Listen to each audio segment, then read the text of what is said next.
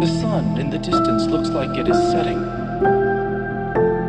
I am brought to tears from the sheer beauty of such a sight. I lie on my back in mid flight and close my eyes. The sky,